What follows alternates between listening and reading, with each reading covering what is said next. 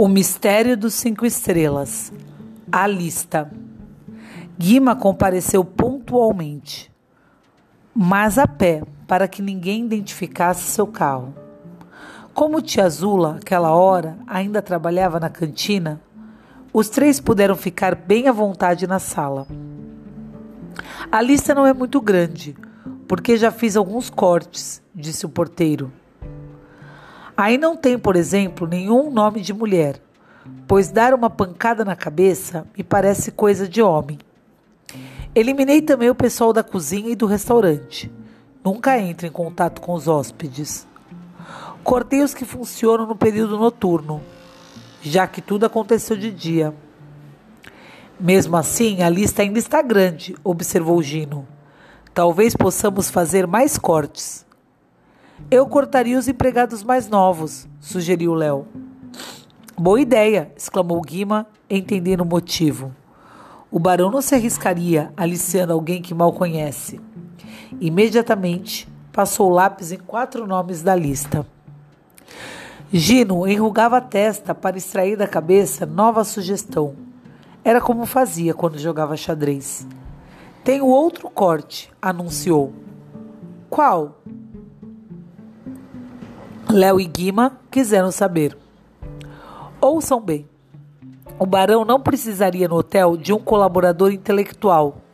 Cabeça ele tem. Convocaria um homem de ação e provavelmente muito forte. Guima e Léo entreolharam-se, examinando a ideia. Léo foi o primeiro a aprová-la. Parabéns, Gino. Essa é uma boa. O que diz Guima? De acordo, Gino disse o dono da lista de lápis em punho. Agora sim, dá para cortar muita gente, os mais fracos e os mais idosos. É como se estivéssemos fazendo um retrato falado, entusiasmou-se Léo. Guima ia eliminando os nomes. Vamos pensar mais um pouco, disse Gino, lúcido e calmo. O ideal é reduzir a lista a uns três ou quatro. Concentrar-se num único pensamento. Guima tamborilava os dedos na mesa. Sabe de uma coisa? lembrou Gino. Estamos precisando de um café. Volto logo. E rumou com a cadeira para a cozinha. Logo mais, tomando café, os três se sentiam mais próximos de uma nova sugestão eliminatória. Achei, bradou Léo. Vamos, qual é? Léo não aguentou. Teve de ficar de pé. Essa é genial. Deixemos elogios para depois, exigiu Gino. O que você bolou? A pessoa que me agrediu enfiou um isqueiro no meu bolso. Isso significa o quê? Significa que ele é fumante, Guima. Tire da lista os empregados que não fumam. Um momento, atalhou Gino. Acha que um modesto funcionário de hotel teria um isqueiro tão valioso? Poderia ser presente do barão. Os dois admitiram que sim. Bem, disse Guima, não sei exatamente quais os que não fumam, mas uns três recordo com toda certeza. Riscou os nomes. De qualquer forma, a lista está diminuindo. Já vejo o perfil do homem, exclamou Léo. Mas o trabalho, daí por diante, tornou-se mais difícil. Estavam na lista dez nomes, dez enigmas. Agora só adivinhação, concluiu Guima. Nada de adivinhação, reprovou Gino. Tudo deve ser lógico como no xadrez. Restam dez nomes. Você que conhece todos, examine um a um. Comece. Qual o primeiro desses dez eliminaria da lista? Guima concentrou-se, tomou mais um gole de café.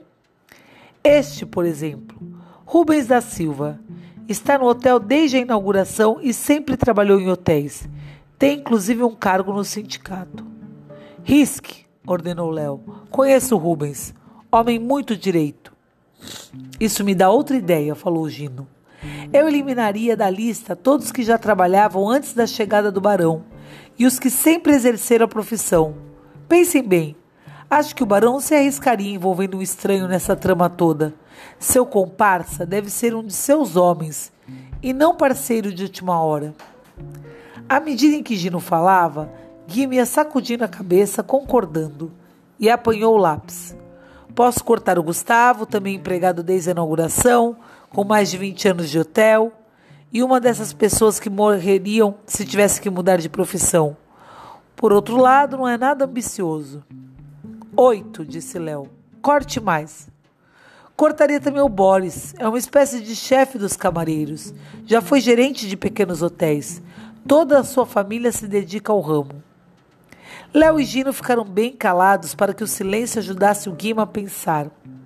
O porteiro riscou mais um nome. Quem riscou? perguntou Léo. Renato, outro típico funcionário do hotel. Acho que jamais ganhou um centavo noutra profissão. E é da turma da inauguração. Restam sete. Corte mais, Guima. Não corte apenas para diminuir a lista. Se tiver alguma dúvida sobre a pessoa, mantenha, advertiu Gino. Guima arriscou mais um nome: Aderaldo. Este corto somente porque é meu amigo e sei que não se meteria em coisas desonestas e perigosas. Os três ficaram olhando para os seis nomes que haviam sobrado, como se formasse um jogo de palavras cruzadas. Léo tinha mais uma sugestão a fazer, embora timidamente. Dos seis, quantos trabalhos na lavanderia? Três, respondeu Guima imediatamente. Vamos nos concentrar nesses, disse Gino. Afinal, o corpo foi para a lavanderia. Sua ideia tem bastante lógica, Léo. A presença de alguém que trabalhasse em outro departamento chamaria muita atenção. Nem tanto, atalhou Guima. Os camareiros vão frequentemente ao subsolo. Quem são os três? indagou Léo. Guima foi lendo os nomes e fazendo comentários. Maneco, um português muito forte, trabalha mais de um ano na lavanderia.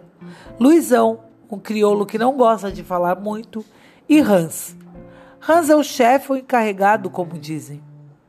Será que eles ou alguém conhece o barão? Não sei, Gino, respondeu Guima. Você conhece bem os três? Apenas o alemão. É o apelido de Hans. Gino fez uma pergunta direta. Qual desses tem mais cara de delinquente? Guima balançou a cabeça, incapaz de dar uma resposta. Para mim, são unicamente lavadores de roupa. Houve uma longa pausa de desânimo total. A lista fora reduzida a três nomes, mas a grande incógnita persistia. E nada induzia a desconfiar em mais de um do que de outros. Léo e Guima olharam para Gino, o jogador de xadrez, de quem esperavam um lance super inteligente. Mais um cheque, não ao rei, mas ao barão. O que esses homens faziam antes de trabalharem no parque? Guima tornou a balançar negativamente a cabeça. Não sei. Era o que eu gostaria de saber, disse Gino. Você pode descobrir? Posso. No departamento de pessoal. Acha que daria informação?